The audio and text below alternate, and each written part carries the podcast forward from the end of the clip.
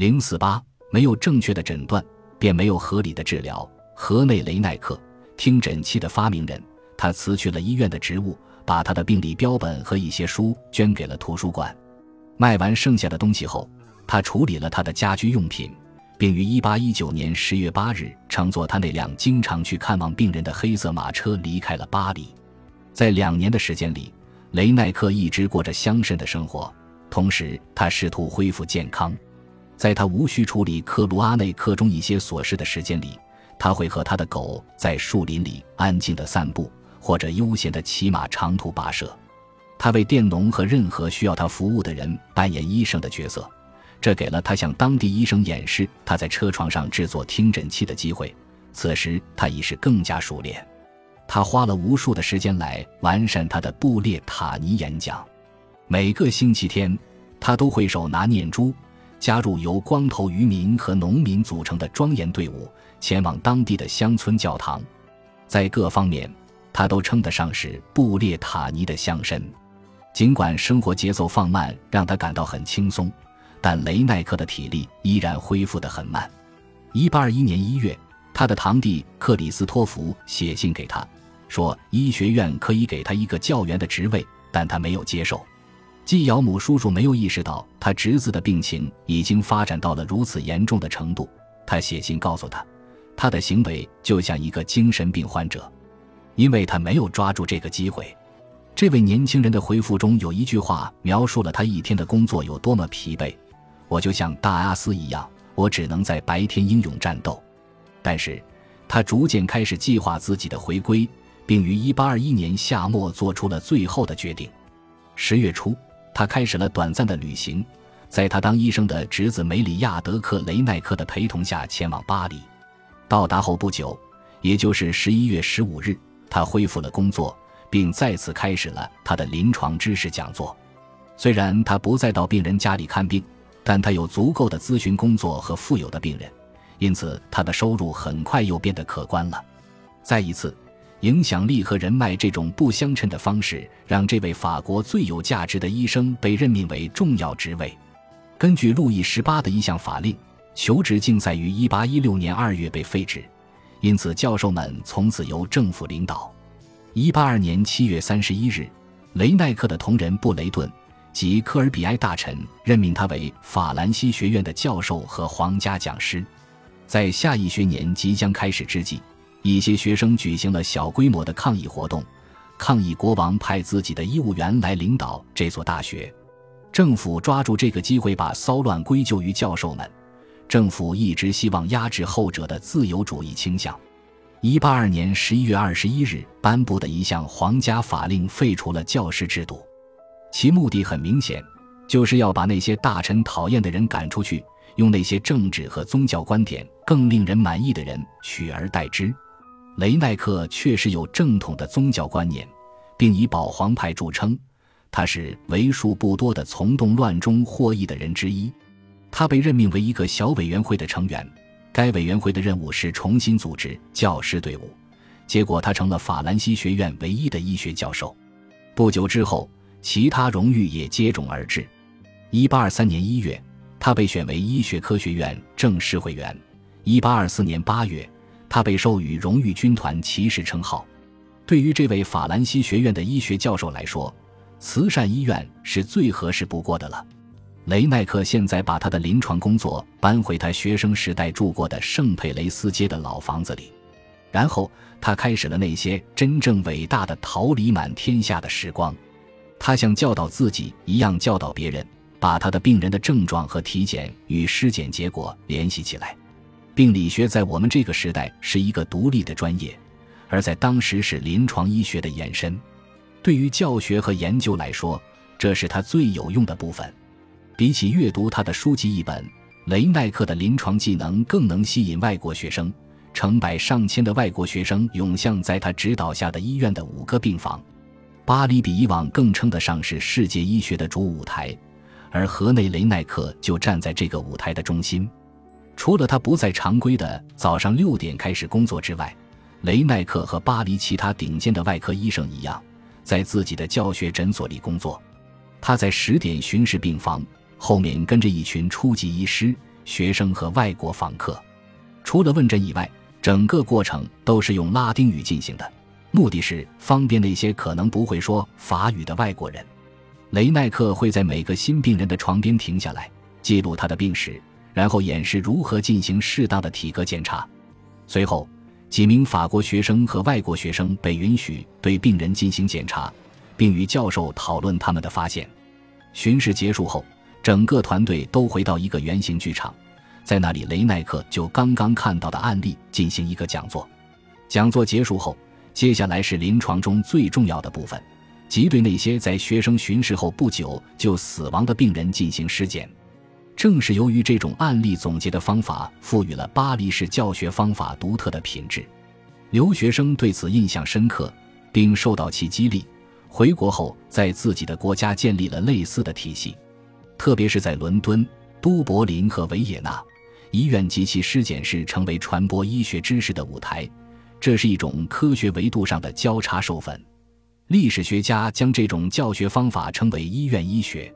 这一过程导致了教学地点从大学演讲厅转移到住院病人的床边，这也是医学研究的重心从患者本身转移到他的疾病的历史时期。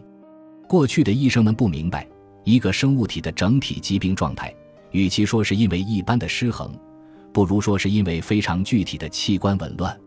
首先是莫尔加尼。现在是巴黎学校的医生们发出了明确的信号，他们都阐释了：除非特异性取代一般性，除非能找到每种症状的特定来源，除非医生的诊断视野被允许缩小到一个更小的、更明亮的焦点，否则治疗永远不会取得任何进展。必须允许使用科尼多斯学派的哲学来克服科斯学派。这里隐含的意思并不是说科尼多斯学派对特殊性的强调。最终将被证明是正确的。当我们将来某一天对这类事情的了解比现在多得多时，我们对疾病因果关系的看法很可能最终会转向更接近希波克拉底的观点，或者完全是另一种模式。已经有大量的医学证据表明，任何疾病的形成都有多种原因：遗传、免疫、环境、心理、激素等，可能共同作用产生一个特定的结果，其结果因人而异。取决于它潜在的体质因素，而这些因素反过来又是遗传的、免疫学的以及其他所有因素。换句话说，在二十一世纪，我们可能会临近一个以科学为基础的希波克拉底主义的新时代。然而，考虑到十九世纪初的情况，所有这些都不应削弱雷奈克和其他人的重要性。他们力图找出症状与可辨认的器官生理变化之间直接一一对应的关系。只有当这一观点占据主导地位时，疾病机制才能开始得到研究，从而使得知识大量扩充，使得医学科学迈出下一步。而如今，医学科学可能已经为下一步做好了准备。器官病理学是所有疾病的基础。这种哲学并不是立即被人们所接受的。主要是出于人道主义的考虑，在现存的外国访客的信件中有许多负面评论，他们觉得法国人倾向于把病人当作学习和教课的材料。到目前为止，巴黎临床医生有时对他们所治疗的病人太过理论化，以至于他们似乎经常在解决病理学问题，而与人文背景脱了节。自那以后，医学界已经习惯了这一指责。这一指责并不像许多人认为的那样是二十世纪末科学技术的产物，而是观察疾病的解剖学理念的副产品。没有它，科学医学几乎肯定不会获得除体液理论和希望以外的任何东西。它甚至不能被称为科学性的医学。但是，人性和善良付出的代价一直很高，远高于该行业直到最近才意识到的代价。皮埃尔·路易是继雷奈克之后的下一代巴黎的伟大的临床医生。他在一本书的开头引用了让·雅克·卢梭的一句话，这句话可能至少在一定程度上解释了科学的方法，并解释了为什么有必要让医生和病人之间存在情感距离。我知道真相存在于事实中，而不是在我主观判断的脑海中。我对这些判断投入的越少，我就越有把握接近真相。这是一个客观性的声明，在诊断中，除了依靠他的五种感官产生可重复的证据，临床医生必须对其他任何事物视而不见。按照这种观点，任何妨碍科学的超自然的事情都会阻碍对真理的探索。由情绪和个人情感所引起的偏移，虽然可能在护理病人的整体过程中具有一定作用，但却常常妨碍对病理的准确诊断和治疗。这是十九世纪初法国临床医生和研究人员的信条，至今仍是其专业科学方面的信条。当然，治疗不仅仅意味着纯科学，每个医生都深知这一点。但是，恰恰是在科尼多斯学派把疾病简化成对组织和器官的影响时，才能看到希波克拉底所期待的最大成就：治疗那些碰巧生病的人类同胞。而不是治疗那些碰巧发生在人类身上的疾病。在所有不情愿地接受巴黎教授看似冷漠态度的学生群体中，美国人是最直言不讳的。他们对平等，甚至对穷人的人格尊严有着更强烈的情感。然而，即便是他们，也认识到将病人集中在医院的价值。这样不仅可以充分利用他们的数量之多，而且可以有条不紊地对疾病进行仔细检查。在雷奈克发明听诊器后的二十年里，许多有条件的美国人一拿到医学文凭就立刻前往巴黎。奥利弗·温德尔·霍姆斯是慈善医院的医学访学者之一。他在1835年6月写给家里的一封信中描述了法国制度的优势。如果有人问我，你为什么喜欢那个在巴黎忠实学习的聪明的年轻人，而不喜欢那个德高望重的比他年纪大两倍的医生呢？我应该说，因为那位年轻人有阅历，他看过更多病例，不论何种特定疾病，他已将他们分组以相互区分。他被教导对他们进行更多困难的研究。他每天都被毫无学识或谨遵自然及其教义的人呼来喝去。他会在病床边当着病人的面指出问题所在，也面对着最尖锐的学生产生的质疑。他会更经常、更彻底地检查尸体。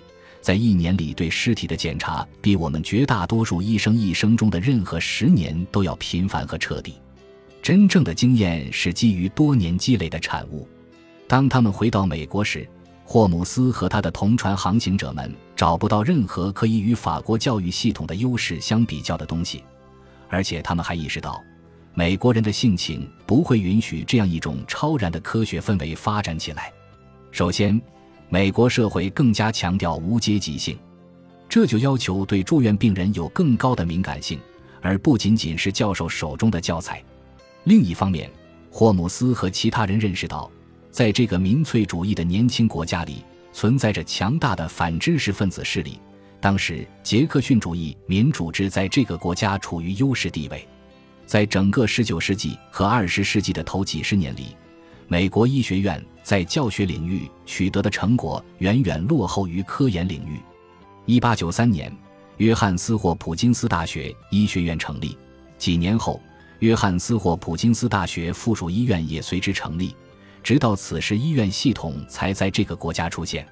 即使在那之后，这种准则在整个美国扎根也花费了三十多年的时间。直到第一次世界大战时。才有一些卓越的美国学校的学生刚刚有机会接触到住院的病人。医学院校与大医院建立联盟的体系的发展历程，是美国医学教育转变为当今世界最佳医疗教育的历程。雷奈克作为一名教师和诊断医师确实十分卓越，但这并不意味着他可以为他的病人提供比两千三百年前他的英雄希波克拉底更多的东西。诚然。他的外科同事们在处理大量明显的外在疾病方面取得了一些进展，甚至改进了仪器和手术。但与此同时，医生们仍在试图改变患者紊乱的体液平衡。尽管他们已经创建了一些更为复杂的合理方法，他们继续像往常一样进行清创、催吐和挑水泡。这种治疗被称为经验性治疗。因为医生是根据自己的个人经验来确定其有效性的，这种治疗有时会被证实具有完备的生理学效应，尽管这是偶然的。心力衰竭导致的肺部血性积液就是这样一个例子。由于某种治疗方法在很多情况下被认为是有效的，所以它可能会被推荐用于与成功治愈案例的类似疾病，但这些疾病实际上是截然不同的。将这种思维扩展到各个方面，结果却产生了许多没有科学意义的治疗方法，尤其是当他们基于希波克拉底的疾病因果理论时。例如，作为雷奈克在慈善医院的继任者之一，傅里叶通过在肛门上涂抹水蛭来治疗发烧伴严重腹泻。作为法兰西学院的医学教授，雷奈克会进行一系列的课程讲座，并在慈善医院进行教学查房。同时，他的私人诊所也随着他的知名度不断提高而规模越来越大。除此之外，很快就该出版第二版《论媒介听诊》了。在他182年被任命为教授后，同时仍继续在医学杂志上发表论文，因此我们可以认为他比以往任何时候都更加努力的工作。在他长期恶化的健康状况必然限制其精力的情况下，他还能继续工作，简直是一个奇迹。一八二年十月，雷奈克邀请寡居的杰奎琳·阿古搬到他与侄子梅里亚德克同住的公寓，让他管理家务，减轻他的日常负担。他是一位远房表亲，也是一位虔诚的天主教徒。正如他在给克里斯托弗的信中所写的那样，考虑到他的四十二或四十三岁的年龄，没有人可能提出任何反对意见。此外，谁会如此无理地提出这个干瘦？患有结核病的中年教授的脑子里可能藏着对更健康的肉体产生的诱惑呢？很显然，很多人都是那么无理，甚至更恶劣。不到两年，雷奈克的家庭安排就成了巴黎医学界和社交圈里许多狭隘之人闲言碎语的话题。阿古太太被认为是美德和虔诚的化身，而且朴实顾家，但这些都看似无关紧要。重要的是有机会对这位伟大的教授和他虔诚的家属进行恶意的嘲弄。最后，在一八二四年十二月十六日，阿古太太从寡妇成为妻子，也许更多的是为了让那些散布流言蜚语的人晋升，而不是出于幸福和浪漫的动机。但他和他的爱人做得比这更好。一八二五年春天，刚刚成为新娘的杰奎琳·雷奈克怀孕了。她的丈夫一想到自己终于要当父亲这件事，就充满了热情。他开始制定计划，希望可以陪伴孩子长大。不幸的是，几个月后，由于母亲感染了一种性质不明的严重疾病，终止了妊娠。到1826年4月，也就是第二版伟大的著作出版之时，妻子的怀孕、流产以及随之而来的乐观情绪的丧失。孜孜不倦的劳作以及他呼吸问题的无情进展，最终耗竭了雷奈克的生命。他再也不能否认他患有结核病的事实，胸痛和发烧开始迅速加重。他从肺部腐烂的组织中咳出粘稠的腐烂物质。梅里亚德克拿着听诊器，第一次听到了可怕的声音，表明他叔叔的左胸腔上部有一个结核性空洞。四月二十日。雷奈克起草了遗嘱，是时候回到他心爱的布列塔尼了。也许在那里可以恢复一些体力，但不管结果如何，雷奈克已经决定不再返回巴黎了。五月三十日，他面色苍白、憔悴不堪，最后一次从巴黎家中的楼梯上走下来。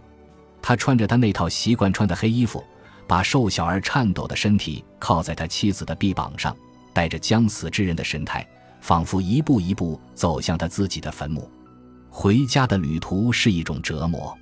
终于，在经历了十天痛苦的大雨滂沱的日子后，克罗阿内克周围的小山映入眼帘。幸运的是，雨已经停了。六月初的清晨，阳光普照。雷奈克从马车上走下来，迎接他的是一群当地农民和自己庄园里雇佣的农民。他终于回到了家，但为时已晚。这个垂死之人只剩下短短六个星期用来告别。有时他会被邻居推着一辆小车带着去乡下转一转。他多次造访圣克罗伊当地的小教堂，他的祈祷得到了回应，他的身体得到了短暂的改善。在此期间，他可以与前来道别的朋友和表亲们在他的庄园里四处走走。他们知道这将是他们最后的告别。八月的第二个星期，他又发烧了。而且还伴有精神错乱。八月十三日下午三点左右，雷奈克醒了过来，这是他最后的清醒的时刻。他望着坐在他身旁的妻子，努力坐直了身子，慢慢的从手指上摘下戒指，放在床头柜上。我这样做，他几乎说不出话来，因为别人很快就要上门为我效劳了。我不想让他们承担这个痛苦的任务。那是他的遗言。两个小时后，世界上最重要的内科医生，医学上第一个诊断仪器的发明者河内雷奈克，成为结核病的又一个受害者。他终其一生揭示了这一祸患的本质。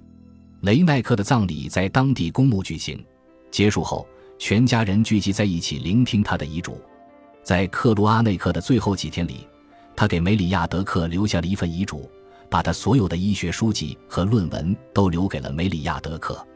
他还写道：“我给他我的手表，我的戒指，最重要的是我的听诊器，这是我最好的遗产。”